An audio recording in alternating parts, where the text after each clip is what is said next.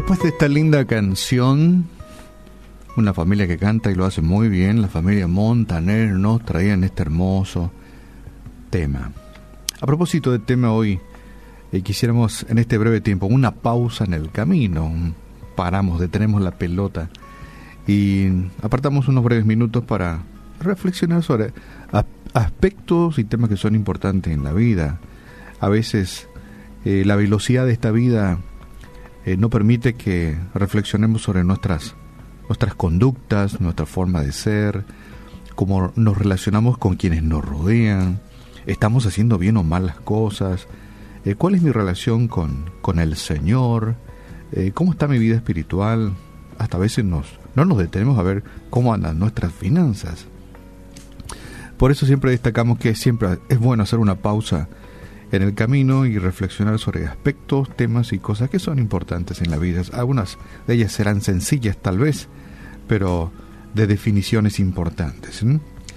Y hoy quería hablarte acerca de un texto realmente interesante que encontramos en la Biblia, como todos, ¿verdad? Romanos 8, 29. Pero eh, queríamos hacerle un, poner un título, ¿verdad? Por, por realzar esto.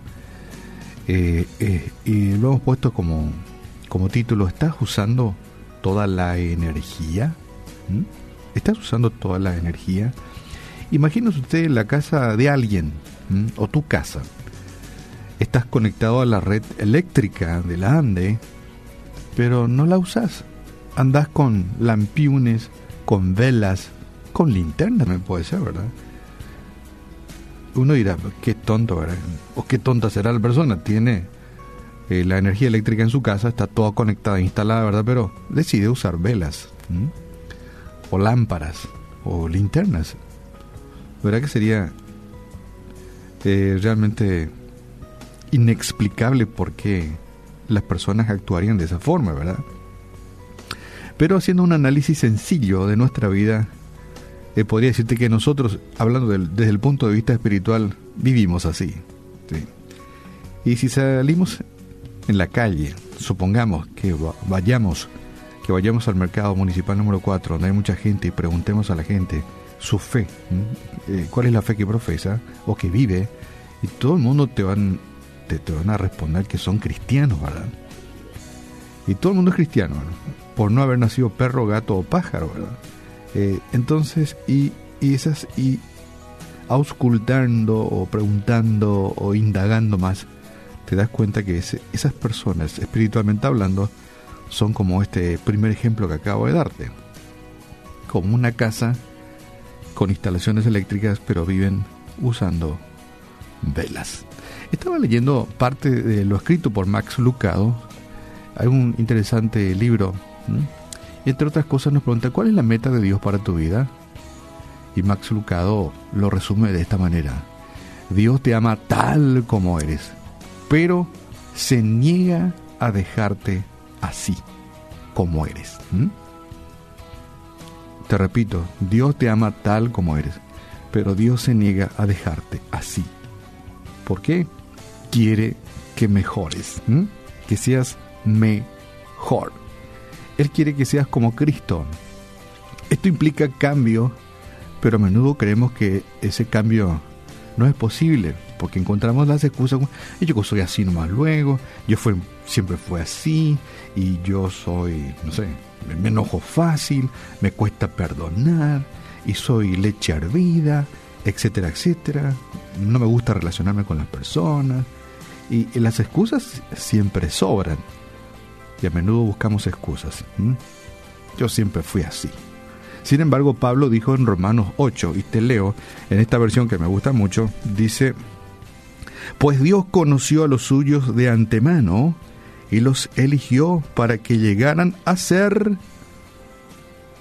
como su hijo, a fin de que su hijo fuera el hijo mayor de muchos hermanos repito, porque es la clave.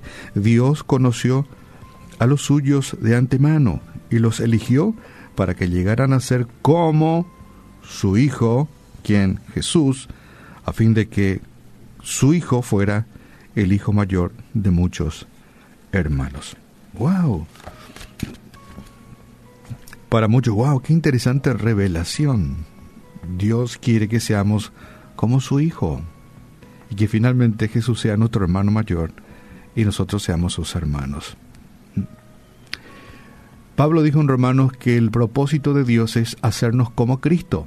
Entonces, la pregunta que surge, hey, ¿y qué es lo que obstruye que suceda eso? ¿Qué cosa obstruye en tu vida que seamos como Cristo o que estemos en ese proceso?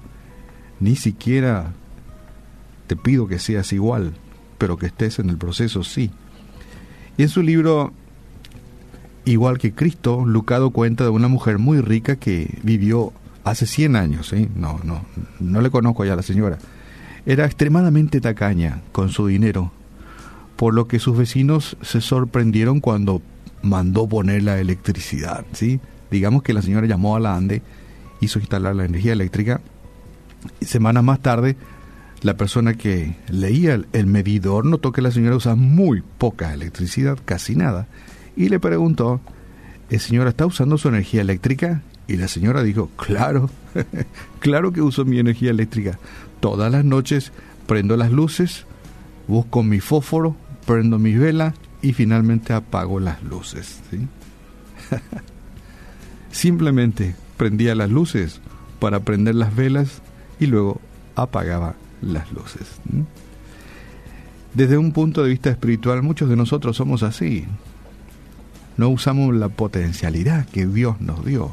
Hablamos con, con nuestras propias luces, con nuestras propias fuerzas y así transitamos la vida.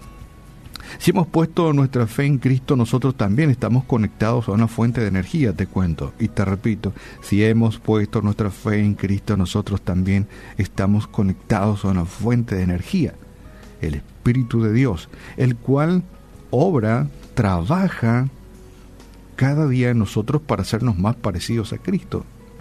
O debería de hacerlo. O deberíamos de permitirle al Espíritu de Dios que trabaje con nuestra vida, que es la herramienta con la cual Dios hace que se produzca la perfección en tu vida y en la mía. Así que no nos conformemos con, con ser velas espirituales.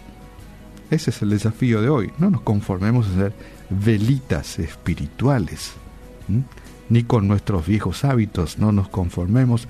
Necesitamos permitir que el Espíritu de Dios transforme nuestras vidas y nos haga como Cristo.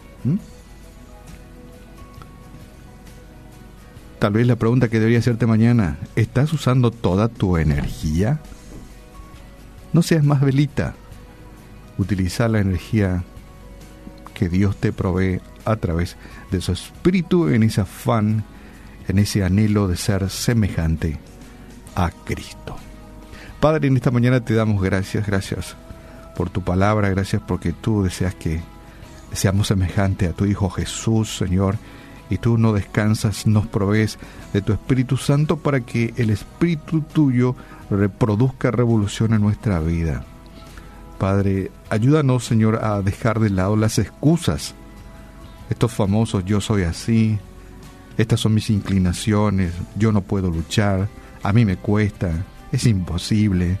Ayúdanos a vencer los imposibles y alejarnos de las excusas que de alguna forma nos separan de ti. Ayúdanos, Señor, a usar toda la energía que tú has proveído para nuestra vida. Ayúdanos a conectarnos a tu energía con el anhelo y el afán de cada día de ser como tu Hijo Jesús.